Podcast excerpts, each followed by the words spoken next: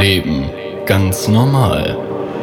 Ein Podcast, der Alltagseinblicke in eine Welt ermöglicht, in der der Pflegenotstand bittere Realität ist. Ein Podcast über Geschichten, die sonst keiner erzählt. Über ergreifende Geschichten, die nur wenige hinterfragen. Aufwühlende Geschichten von denjenigen, die für Menschen mit und ohne Beeinträchtigungen da sind. Die sie beraten, fördern, unterstützen und pflegen. 24 Stunden am Tag, sieben Tage die Woche, 365 Tage im Jahr. Ein Podcast mit authentischen Geschichten von alltäglichen Herausforderungen, von Niederlagen, von Glücksmomenten, vom ganz normalen Leben. Wir sind hier eine kleine Familie mit 150 Kindern. Elisabeth Wünschmann im Gespräch mit Michael Weißflog. Elisabeth Wünschmann telefoniert. Mal wieder.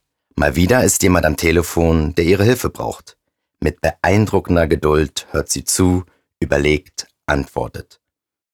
Es ist einer dieser Gespräche, deren ruhige Art Balsam für die Seele sind, bei denen man sich außerstande fühlt, irgendwann aufzulegen, für die man Zeit braucht, die stets zu knapp bemessen scheint. Auch bei ihr. Sie nimmt sie sich trotzdem. Hochkonzentriert, geht sie beim Telefonieren mit leisen, sanften Schritten durch ihr Büro. Ein großer Raum, der in einem dezenten Gelbton gestrichen ist, in dem Schreibtische, Aktenschränke, Drucker und ein Besuchertisch stehen.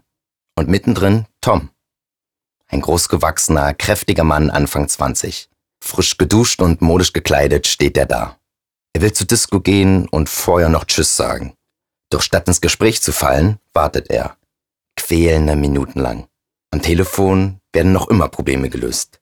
Elisabeth läuft auf und ab. Tom verfolgt das Geschehen wortlos, doch seine Augen sind auf sie gerichtet, folgen jedem ihrer Positionswechsel im Raum. Vom Fenster zum Schreibtisch zum Schrank und vorbei an Tom. Blickkontakt. In diesem Moment beginnen ihre blauen Augen zu strahlen. In ihrem Gesicht zeichnet sich ein Lächeln ab, das Herzen erobert. Es sind die kleinen Gesten, die das Normale besonders und das Besondere normal machen. Mit ihrer Hand stippt sie liebevoll die Kordeln an Toms Hoodie an. Ein unmissverständliches Zeichen. Ich nehme dich wahr. Ich weiß, dass du da bist und freue mich darüber. Und ich habe so schnell wie möglich Zeit nur für dich. Toms Reaktion darauf ist kaum sichtbar. Aber es gibt sie. Doch man braucht feine Antennen, um sie wahrzunehmen. Und sehr viel Fingerspitzengefühl im Umgang mit ihm denn Tom ist Klient des ambulanten Behindertendienstes in Freital. Einer von insgesamt rund 150. Hier im Erdgeschoss eines unauffälligen Altbaus in einer Seitenstraße, die den Dresdner Stadtteil Koschütz-Gittersee mit Freital verbindet, finden sich Tag für Tag Menschen mit Behinderungen ein. Vorwiegend Kinder und Jugendliche, aber auch Erwachsene. Sie kommen nach einem anstrengenden Tag in der Schule oder Werkstatt hierher an einem Ort der Geborgenheit, an dem man zur Ruhe kommen kann. Für ein paar Stunden nur, aber immerhin. Sie kommen allein, sofern sie dazu in der Lage sind. Meistens sind es jedoch Fahrdienste, die sie bringen und holen. Und manchmal auch die Mitarbeiter der Lebenshilfe. Die Freude über das Wiedersehen ist auf beiden Seiten immer wieder groß. Der Start der gemeinsamen Zeit kann bisweilen aber auch holprig sein. Anfangs, weil man sich noch nicht kennt. Später, weil man anderen Menschen gegenüber vielleicht verschlossen ist. Oder weil man aufgrund seiner Behinderung gar nicht anders kann. Klar, man muss sich erst kennenlernen. Aber irgendwann muss auch hier im ABD der Alltag in Form von Regelmäßigkeit und gefestigten Strukturen einziehen. Wenn ich immer wieder mit einer neuen Gruppenbildung anfangen würde, dann würden die Klienten auch immer wieder anfangen, sich gegenseitig ihre Position zu erkämpfen erklärt Elisabeth. Klienten, schießt es mir durch den Kopf. Man spricht hier von Klienten. In meiner Welt waren Klienten bisher immer diejenigen, die von Anwälten und dergleichen beraten werden. Aber hier meint man damit Menschen mit Behinderung. Warum ist das so? Vielleicht gibt es bei Wikipedia eine Erklärung dafür. Ich sollte das später nachlesen.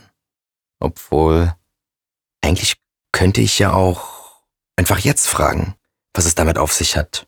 Wieso gerade Klienten und nicht Kunden, Mandanten oder Patienten? Was mich davon abhält, nachzufragen, ist Scham. Davor, mich mit dieser Frage zu blamieren, weil mir diese Welt doch so fremd ist, dass ich nicht einmal weiß, ob es okay ist, Behinderte zu sagen oder ob man von Menschen mit Behinderung sprechen muss.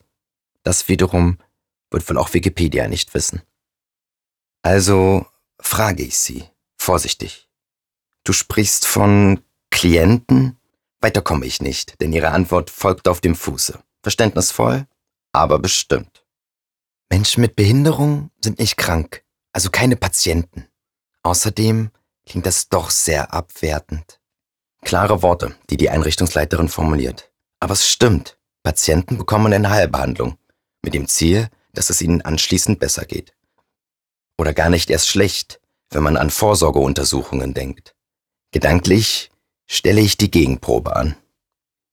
Rund neun von zehn Deutschen leben mit Herpes simplex Viren. Als krank oder gar Patient würde sich deswegen wahrscheinlich nicht ein einziger bezeichnen. Man hat es, man lebt damit. So wie man letztendlich auch mit einer geistigen Behinderung leben muss. Weg Heilbehandlung ausgeschlossen. Klingt schlüssig. Also ändere ich den Eintrag unter Klienten in meinem Wortschatz. Die Menschen, für die Sie und Ihr Team hier da sind, sind Klienten. Ein Auto hat im Hof gehalten, bringt Kinder aus der Schule. Elisabeth verlässt den Raum und plötzlich herrscht Aufregung im ABD. Im Gang höre ich ein Gewirr aus Stimmen. Irgendwas scheint anders als normalerweise zu sein. Irgendwer gibt Anweisungen, irgendjemand anderes stimmt zu. Schnelle Schritte auf dem Gang, Türen gehen auf, Türen gehen zu. Dann Ruhe. Eine beklemmende Situation. Wieder bin ich dabei, mich in Gedanken zu verlieren. Was ist wohl passiert? Sollte ich nachsehen? Oder bin ich dann nur ein Gaffer, stehe im Weg, verschlimmere die Situation? Fachlich kann ich sicher nichts beitragen, denke ich mir. Ich weiß ja nicht mal, was überhaupt los ist. Vielleicht ist doch gar nichts Besonderes passiert. Dann zumindest spricht ja nichts dagegen, einen Blick zu riskieren. Soll ich's machen? Soll ich's lassen? Engel links, Teufel rechts, ja, nein. Ich entschließe mich, meiner Neugier nachzugeben und fürs Erste bis zur Tür zu gehen. Nicht so schnell. Denn ob ich sie öffne oder nicht, entscheide ich, wenn ich da bin. Diese Lösung zaubert mir ein leichtes Lächeln ins Gesicht. Clevere Idee, denke ich mir. Ich mache den ersten Schritt, gefolgt von einer kurzen Pause. Noch ein Schritt, wieder eine kurze Pause. Noch ein Schritt, Husten. Auf der anderen Seite der Tür. Ich höre jemanden husten. In einer Art und Weise, die Unbehagen in mir auslöst. Wenn es im Hals kratzt, hustet man auch aber nicht so. Wenn man erkältet ist, hustet man irgendwie anders. Ein flaues Gefühl macht sich in meinem Magen breit. Ich kenne das. So hustet man, wenn man seinen Brechreiz unterdrücken muss, es aber nur mit Mühe und Not schafft. Wenn es einem immer wieder wirkt, man kurz davor ist, sich zu übergeben, dann hustet man so. Es gibt nicht viele Auslöser, dass einem von jetzt auf gleich schlecht wird. In meinem Kopf habe ich Puzzlestücke, die noch nicht so recht zusammenpassen wollen. Doch mit jeder Sekunde, die vergeht, wird das Bild deutlicher. Ein Auto kommt, es herrscht Trubel. Jemand hustet vor Übelkeit. Mir wird klar, dass auch das zu Elisabeths Job gehört. Der Umgang mit Kotze. Nicht der eigenen, sondern fremder. Ein Anblick, der selbst Hartgesottenen immer wieder viel abverlangt der weit über die persönliche Ekelgrenze hinaus verlangt, da zu sein. Ich stelle mir zwangsläufig die Frage, ob ich diese Situation standhalten würde. Nicht nur, weil Anblick und Geruch weit außerhalb meiner Komfortzone liegen, sondern vor allem, weil auch jetzt Professionalität gefordert ist. Denn in diesem Zustand an Gruppenaktivitäten teilzunehmen, ist unmöglich. Nicht nur aus hygienischen Gründen. Was für eine Scheißsituation. Für alle Beteiligten. Ich gehe zurück. Die Tür lasse ich lieber zu. Hier bin ich in Sicherheit, aber mit meinen Gedanken auch allein. ins Auto gekotzt. Ein solches Malheur kann jedem von uns passieren. Wem beim Autofahren nicht schlecht wird, der kennt zumindest meistens jemanden, dem das passiert. Zur Übelkeit an sich gesellt sich dann im Fall der Fälle auch noch die Scham, die Kontrolle über den eigenen Körper verloren zu haben. Passiert. So sehen es wohl auch die Mitarbeiter des ABD. Vor allem aber nützt es nichts. Die Klamotten müssen in die Wäsche. Nicht zwingend hier, aber spätestens zu Hause. Bis dahin tut es wohl eine dicht verschlossene Tüte zum Zwischenlagern. Die bekommen die Eltern heute Abend mit und morgen ist die Welt wieder in Ordnung. Doch hier und jetzt müssen die Sachen erstmal vom Körper. Klingt wahrscheinlich einfacher, als es in der Praxis ist. Wer Kinder hat, weiß, wie schwierig und nervtötend es sein kann, einen anderen Menschen an, aus oder umzuziehen. Aber es geht gerade nicht um ein kleines Kind, das nur bockig ist, sondern um einen Jugendlichen mit entsprechender Statur. Dringlichkeit und Rücksichtsnahme sind das eine, Kraft und Körpergröße das andere. Es gilt, selbst in dieser Situation die Würde des Menschen nicht zu vergessen oder sie gar auszublenden. Niemandem wäre geholfen, wenn die Klamotten zwar effizient und effektiv ausgezogen würden, aber sich derjenige, dem im wahrsten Sinne schon zum Kotzen zumute ist, dabei zusätzlich hilflos und gedemütigt fühlt. In der Praxis bedeutet die Würde eines Menschen zu achten, sich Zeit für ihn zu nehmen. Und zwar nicht nur auf statistischen Werten beruhende, in Dienstanweisung festgesetzte, sondern die seiner aktuellen Lage angemessene. Schließlich ist dieses Ereignis für keinen der Beteiligten besonders schön oder gar rein objektiv zu betrachten.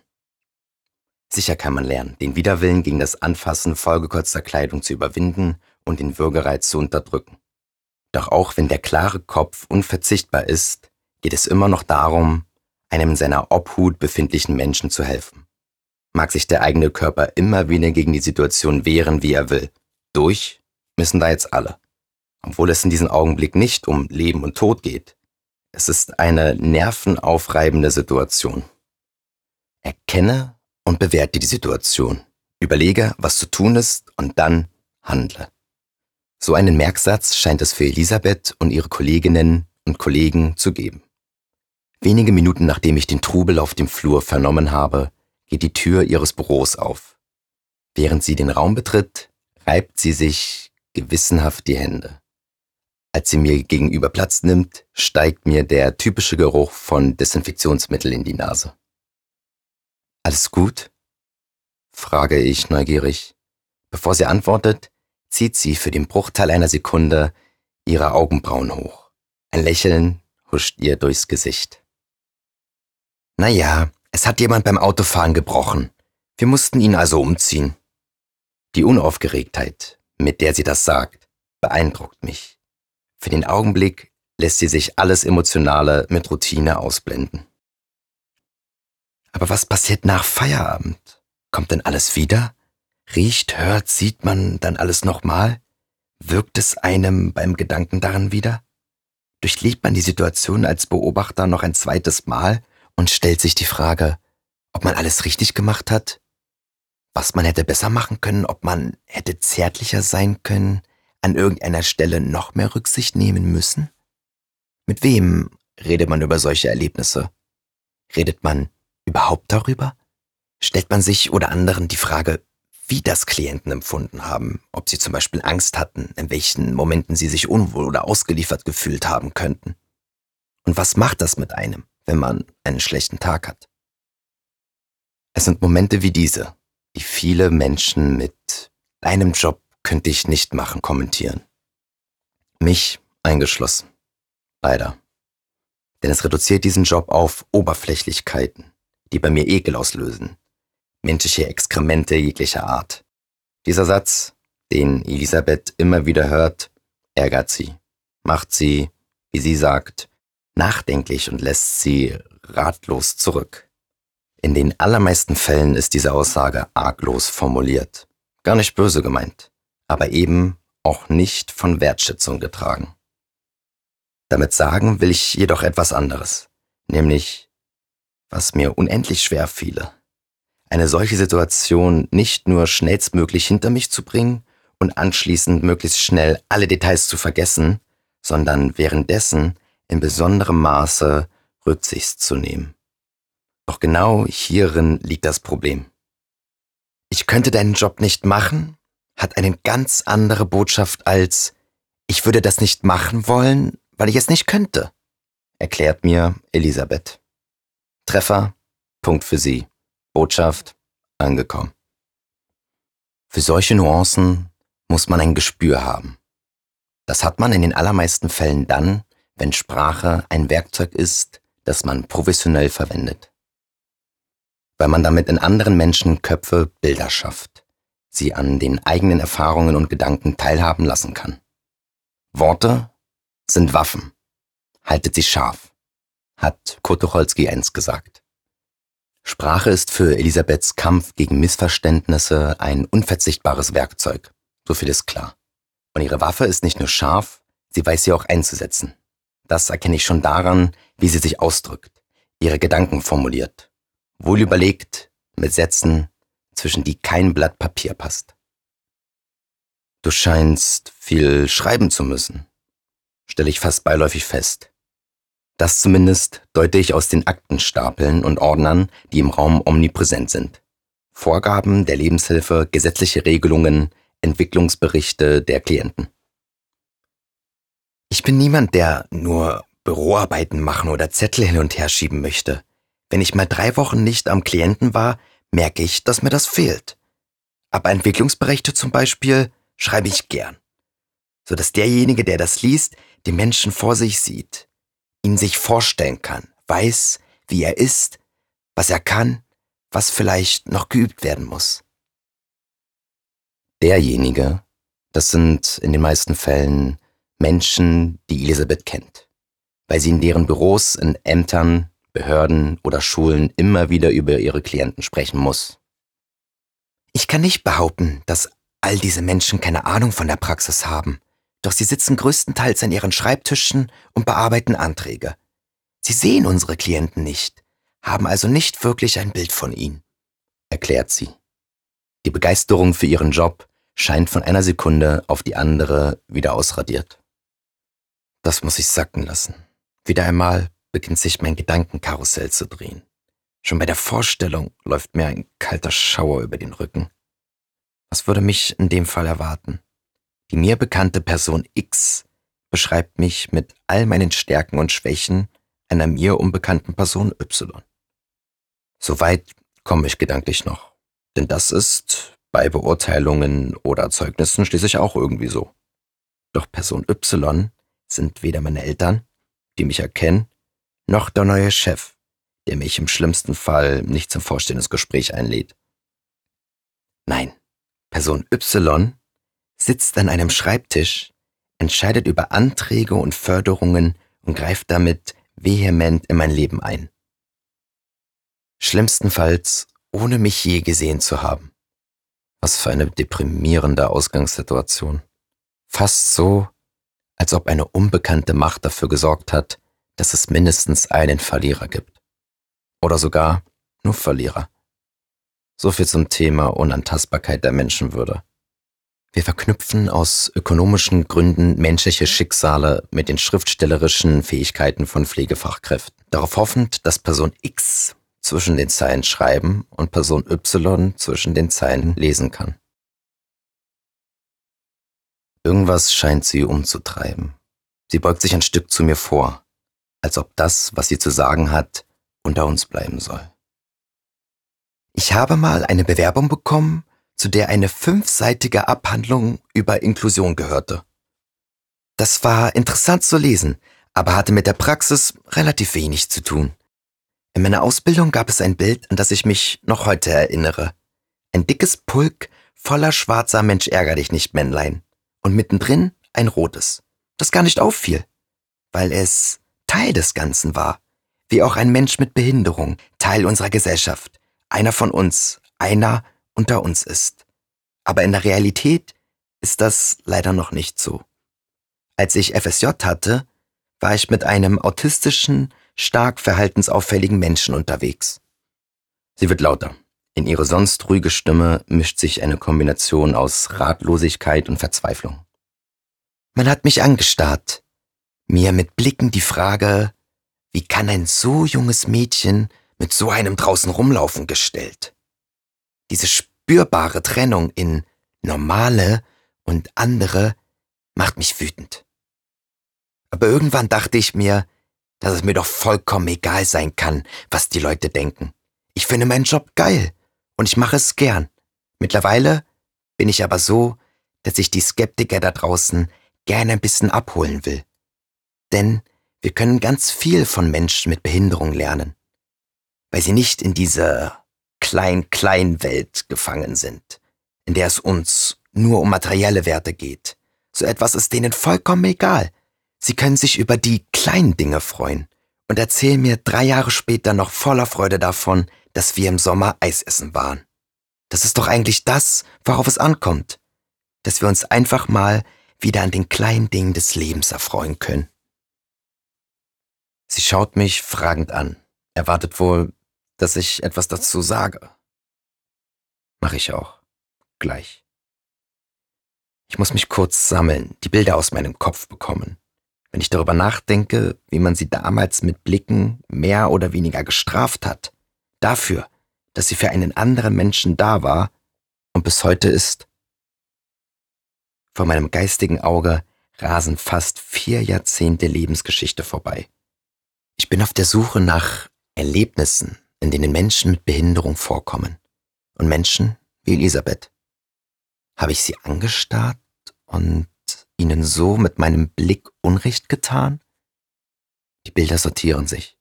Plötzlich sehe ich sie wieder vor mir. Die Frau mit Tourette, die mir als Kind immer mal wieder über den Weg lief. Und ja, auch ein wenig unheimlich war. Oder der Junge, dessen Behinderung ich bis heute nicht einordnen oder benennen kann, dem man sie aber ansah und anmerkte. Auch an den Mann mit amputierten Beinen, der seinen Rollstuhl über den langen Hebel per Muskelkraft bewegen konnte, kann ich mich erinnern. Guck da nicht so hin, haben meine Eltern immer gesagt wenn ich ihnen mehr als einen pflichtigen Blick schenkte. Aber war das Inklusion? So genannt hat es in meinem Umfeld zu dieser Zeit zumindest niemand.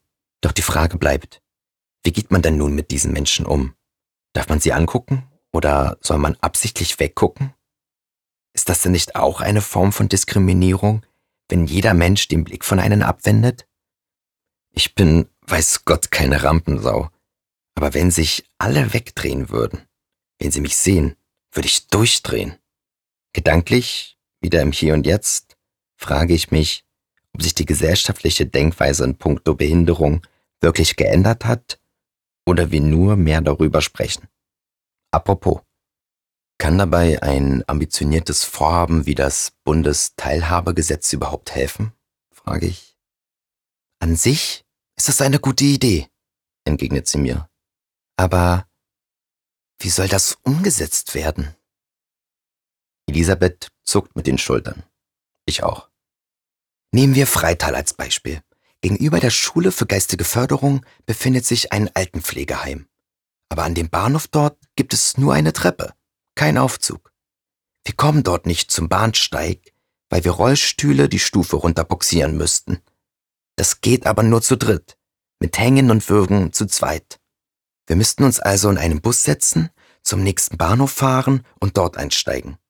Jetzt weiß man aber, dass in einem Bus maximal ein bis zwei Rollstühle passen. Das heißt, die anderen Kinder müssten da bleiben und die Gruppenausflüge würden ausfallen. Laut Bundesteilhabegesetz könnte man jetzt verlangen, dort einen Aufzug zu bauen. Und zwar einigermaßen schnell, obwohl es den Grund dafür schon seit Jahren gibt. Denn die Schule und das Altenpflegeheim sind ja nicht erst plötzlich da aufgetaucht. Aber es passiert einfach nichts.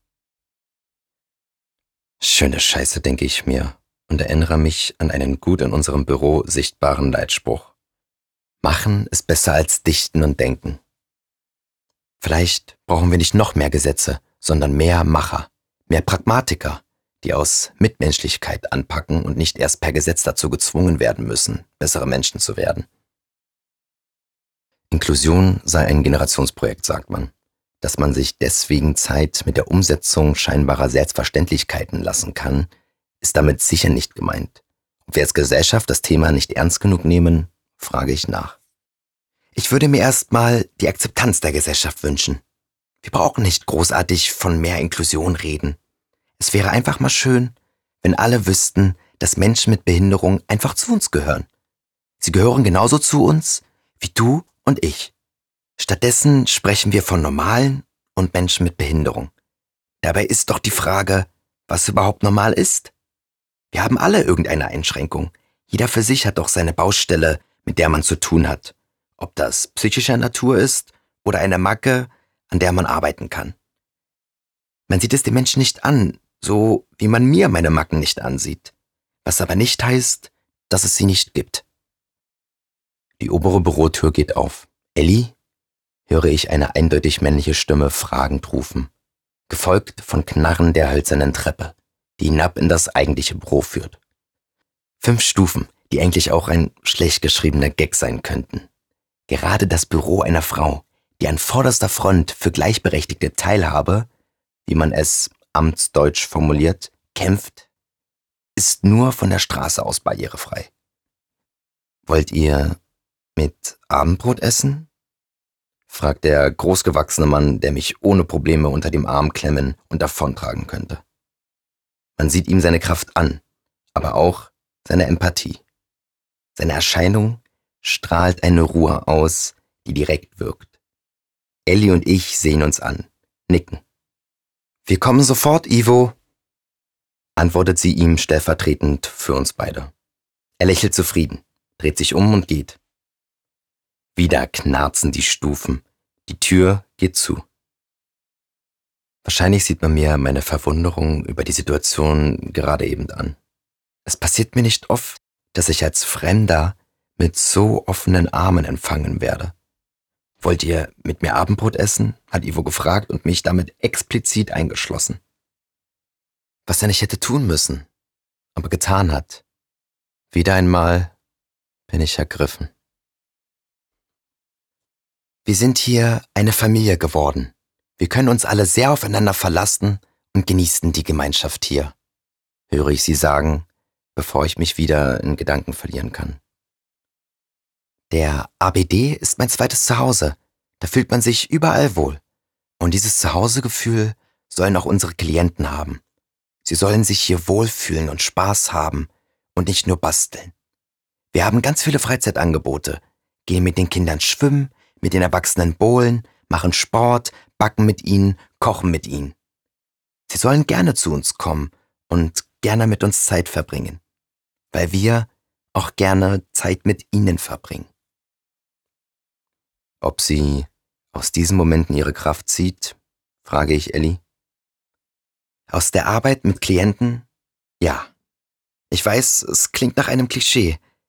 Wenn ich sehe, dass ein Kind mit einem Lächeln nach Hause geht, es gibt jeden Tag kleine Erfolgserlebnisse. Es ist nicht immer nur alles doof und anstrengend und schlimm. Wäre es so, würde ich den Job nicht machen. Aber nach drei Wochen im Büro vermisse ich die Kinder und wenn sie dann da sind, muss ich mich einfach mal für fünf bis zehn Minuten mit ihnen hinsetzen und über den Tag unterhalten. Auch wenn ich die Gruppe eigentlich nicht habe, denn es ist mir auch vollkommen egal, ob ich das als Arbeitszeit schreiben kann oder nicht. Dann investiere ich halt meine Pause oder Freizeit. Rein wirtschaftlich lohnt es sich nämlich nicht, dass wir als Einrichtungsleiter auch die Betreuung übernehmen, obwohl es eigentlich so angedacht ist. Geld, denke ich mir. Es liegt am Geld. Wieder mal.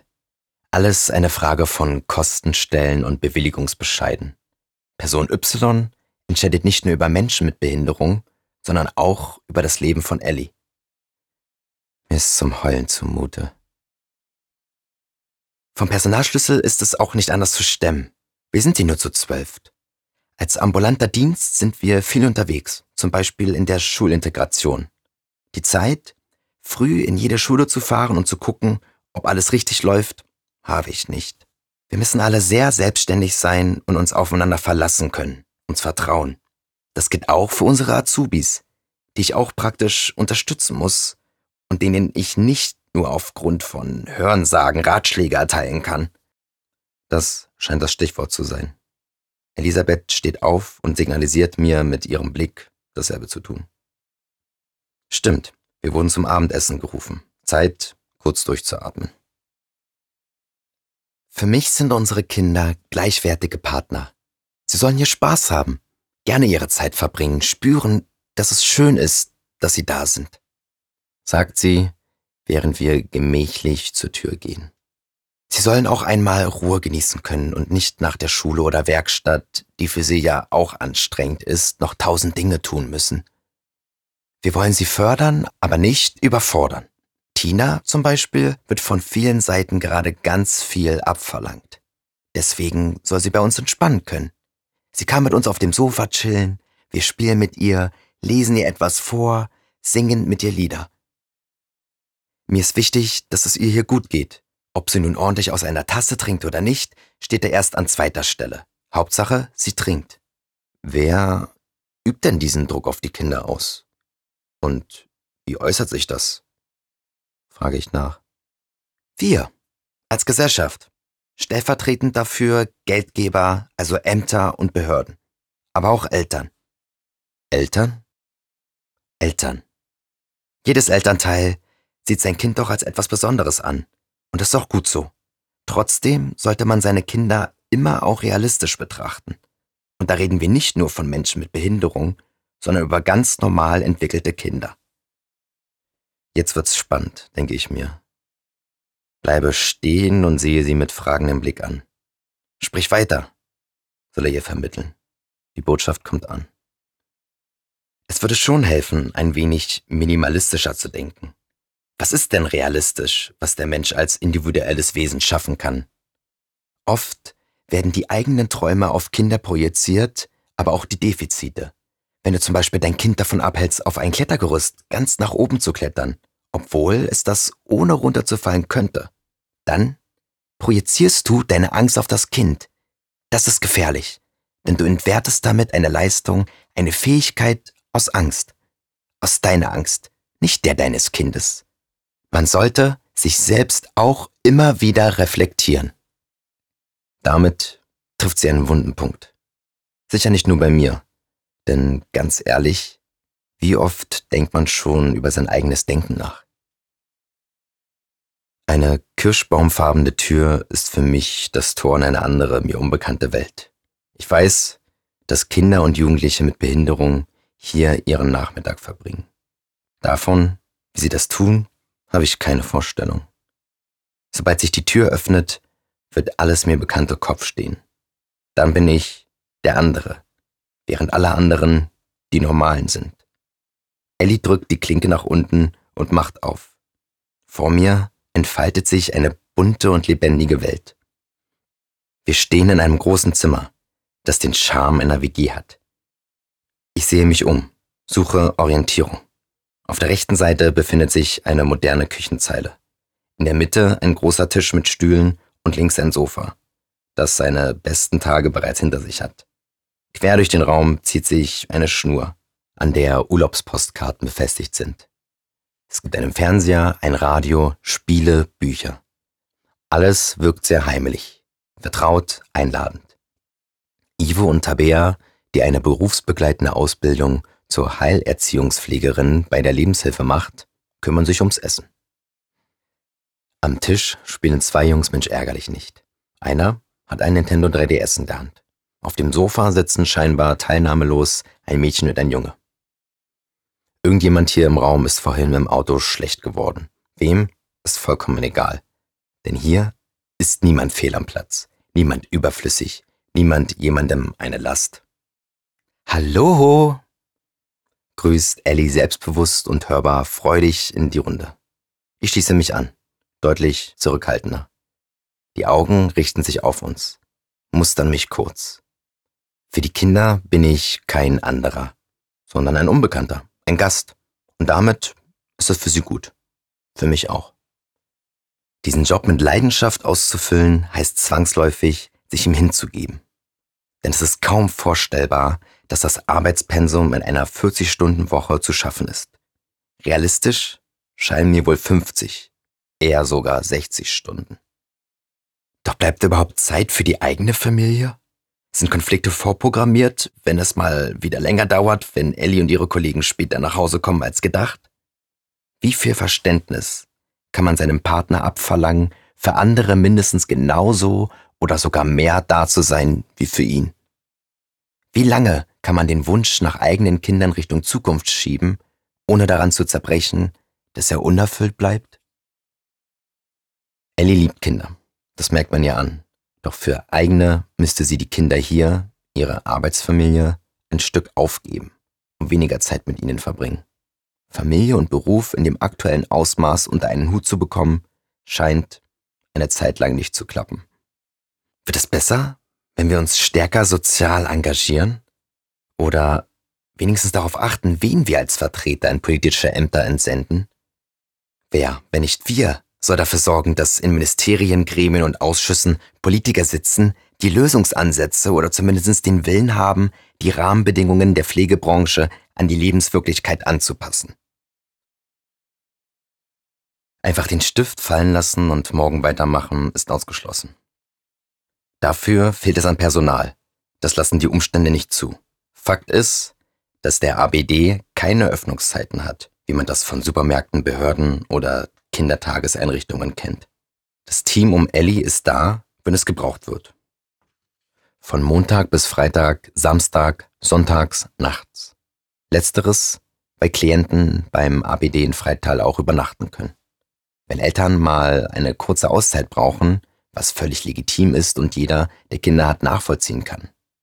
Wenn erwachsene Menschen mit Behinderung nicht mehr mit ihren Eltern in den Urlaub fahren wollen und dann in der Lebenshilfe Urlaub machen.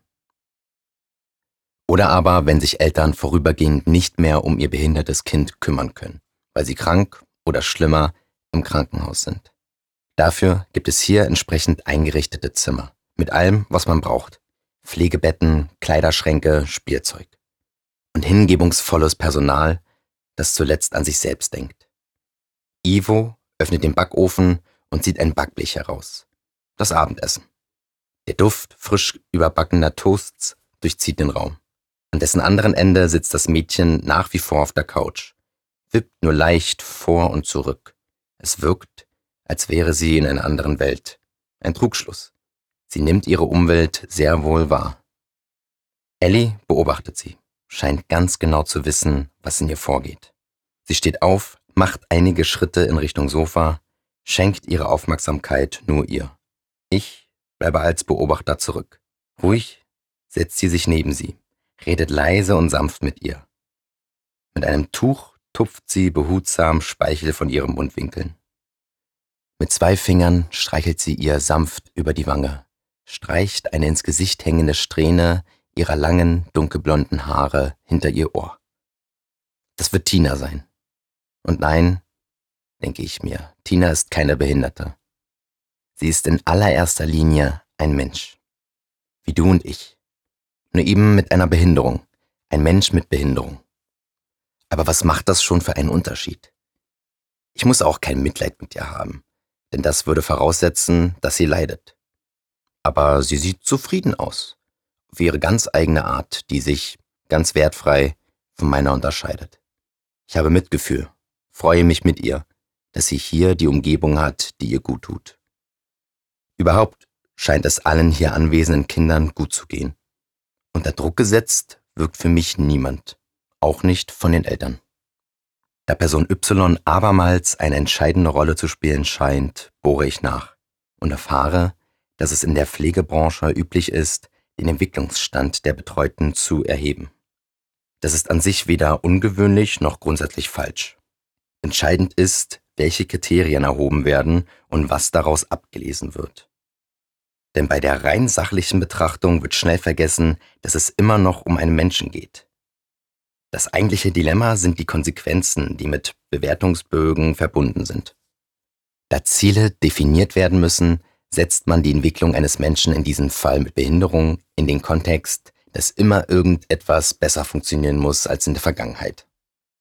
Klappt das nicht, steht schnell die Frage im Raum, was seit der letzten Erhebung überhaupt gemacht und erreicht wurde. Denn das ist aus einem solchen Bogen nicht ersichtlich. Im besten Fall besteht bei allen Einigkeit darüber, dass manche Sachen einfach Zeit brauchen. Im Zweifelsfall werden Leistungen gekürzt. Person Y fängt an, mir leid zu tun.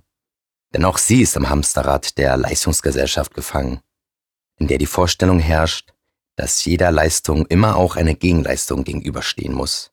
Ich hoffe inständig, dass Person Y zwischen den Zeilen lesen kann, die Person X geschrieben hat. Toast Hawaii. Eine Scheibe Toastbrot, etwas Butter, Schinken, Ananas, Käse im Ofen überbacken. Es kann so einfach sein, anderen eine Freude zu machen, dafür zu sorgen, dass man sich gut aufgehoben zu Hause fühlt. Ich frage Ellie, ob es hier immer so harmonisch ist oder sich mir ein falsches Bild aufdrängt. Na klar gibt's hier auch mal Ärger und na klar machen unsere Kinder auch mal Mist. Aber auch ein Mensch mit Behinderung darf Grenzen aufgezeigt bekommen. Ich mache klare Ansagen und kann auch streng werden. Denn es gibt für alle Grenzen, Strukturen und Regeln, an die wir uns halten müssen. Auch für Menschen mit Behinderung. Denn nur, wenn ersichtlich ist, wo Spaß endet, können wir auch welchen haben. Und das wollen wir. Wir wollen hier auch mal einen blöden Witz machen. Sie lacht, scheint sich an etwas zu erinnern. Wir haben hier coole Kinder und Erwachsene. Die haben es auch faustdick hinter den Ohren. Ich vergesse zum Beispiel oft, wo ich meine Tasse abstelle. Meine Kollegen wissen das, merken sich, wo die Tasse steht und sagen es mir, wenn sie bemerken, dass ich sie suche. Das bekommen natürlich auch die Kinder mit und fragen mich dann, vergisst du eigentlich immer, wo du deine Tasse hinstellst? Dann musst du mal besser aufpassen. Wir erziehen uns hier also auch ein Stück weit gegenseitig. Das ist wie im Privatleben. Das ist Inklusion. Ich muss auch immer wieder davon ausgehen, was wäre, wenn ich mal hier bin. Wie sollen die Menschen denn mit mir umgehen? So wie ihr mit ihnen umgeht, antworte ich spontan. Gedanklich füge ich eben liebevoll, fürsorglich und wertschätzend hinzu. Es klopft an der Tür des Gruppenraums. Einen Augenblick später geht sie langsam auf.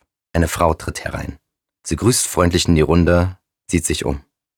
Eine Mutter, die ihr Kind abholen will.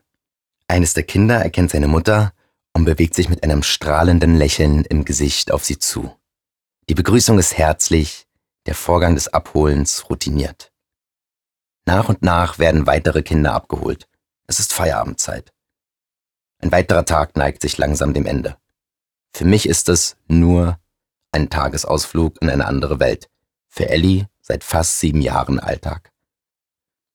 Mit schönen Momenten, wenn Kinder etwas Großartiges geschafft haben oder es ein gemeinsames Erlebnis mehr gibt, über das sich die Gruppe freuen kann.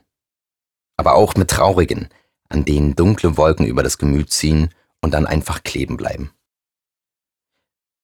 Wie viel wohl selbst von einem übrig bleibt, wenn man an sich selbst zuletzt denkt? Wie und wo schaltet man ab, verarbeitet den Tag? In ihrer Freizeit fährt sie gern Fahrrad oder geht in den Wald, hat Ellie mir verraten. Und nach einer Zwangspause wegen einer Knieverletzung geht sie seit kurzem wieder zweimal in der Woche tanzen. Aber reicht das? Muss man sich nicht auch mal richtig ausheulen, wenn ein Scheißtag hinter einem liegt? Wer ist denn da? Hört zu, um zuzuhören. Einfach zuzuhören ohne nur darauf zu warten, einen klugen Kommentar abzugeben. Ich habe auf Arbeit keine Zeit für persönliche Befindlichkeiten. Ich bin ja jetzt gerade nicht so hilfsbedürftig wie die, für die ich arbeite. Erklärt sie mir, als ich vorsichtig darauf anspreche. Und was ist, wenn es mal einen Todesfall gibt? Schließlich gibt es Syndrome, mit denen man nicht alt wird. Es ist schwer, gehört aber leider dazu. Das Problem ist eher, dass das Thema weggeschoben wird, wenn niemand weiß, wie man damit umgehen soll. Aber man muss auch mal heulen und sagen dürfen, dass es gerade nicht schön ist und man es nicht mehr aushält und auch nicht mehr will. Denn auch wir brauchen jemand, der einfach nur da ist und uns zuhört. Freunde, Familie, jemand, der mit der Emotionalität umgehen kann. Oder meinetwegen Seelsorger, die wir aber nicht haben und oft leider auch keine Zeit dafür. Zeit hat man nicht, Zeit muss man sich nehmen, zitiere ich mich in Gedanken selbst und stimme Ellis Aussage damit vollkommen zu. Möglichst effizient soll alles sein, reibungslos ablaufen. Aber wir sind keine Maschinen, sondern Menschen. Wir leben, bis auf wenige Ausnahmen, gern in Gesellschaft, weil uns erst der Umgang mit anderen Menschen zum Menschen werden lässt. Dafür braucht man Zeit, die man sich nehmen muss. Mal auf die Bremse treten, sich selbst ein Stück zurücknehmen, Prioritäten setzen und nicht immer wieder neue Ausreden finden, warum es gerade unpassend ist. Jedem wird man es damit nicht recht machen. Aber so what? Inklusion, dieses große gesellschaftliche Ziel erreichen wir nur, wenn wir zusammenarbeiten. Zu tun gibt es mehr als genug. Wo wir anfangen sollten, wissen Menschen wie Ellie und ihre Kolleginnen und Kollegen am besten. Denn sie stehen jeden Morgen dafür auf, nicht nur von gleichberechtigter Teilhabe zu reden, sondern sie möglich zu machen. Wenn du drei Dinge deiner Arbeit sofort ändern könntest, frage ich sie. Welche wären das? Lange überlegen muss sie nicht, aber das habe ich auch nicht erwartet. Wer einen so klaren Kopf hat, kennt die drängendsten Missstände. Das Qualitätsmanagement würde ich etwas reduzieren. Darf es auch utopisch sein? Absolut ja. Dass wir Menschen andere Menschen wieder als Menschen sehen und sie wichtig nehmen. Und es irgendwann mehr Menschen gibt, die für Berufe in der Pflegebranche aufgehen, weil sie gerne Zeit mit Menschen verbringen. Drittens, dass jeder die Hilfe bekommen kann, die er möchte. Zum Beispiel, weil er gerne in ein Wohnheim will, weil es cool ist. Und das dann ohne dieses Pamphlet an Unterlagen, Formblättern, Anträgen und Entwicklungsberichten geht und bezahlt wird. Anders formuliert, dass jeder das Recht hat, so zu sein, wie er ist. Dieses Recht, liebe Ellie, gilt auch für dich, für deine Kolleginnen und Kollegen, Auszubildenden, Hilfskräfte, Unterstützer. Das Recht, euch dieses Recht zu nehmen, hat niemand. Auch nicht die Person, die in diesem Moment eine wahrscheinlich grüne Taste drückt und damit eine Verbindung zum ABD Freital herstellt. Das kleine schwarze Klapphandy, das wie aus einer anderen Zeit wirkt, klingelt. Dem Diensthandy ist es egal, wie spät es ist, und auch Ellie guckt nicht auf die Uhr. Stattdessen schenkt sie mir einen entschuldigenden Blick, nimmt das Telefon und geht in Richtung ihres Büros. Sie telefoniert. Mal wieder. Du hörtest eine Geschichte aus dem ganz normalen Leben von Elisabeth Wünschmann, Einrichtungsleiterin des ambulanten Behindertendienstes Freital. Gehört und aufgeschrieben von Michael Weißflog. Vorgelesen von Chris Ronald. Weitere Geschichten aus der Lebenshilfe Piena Sebnitz Freital findest du zum Lesen und Hören auf lebenganznormal.de.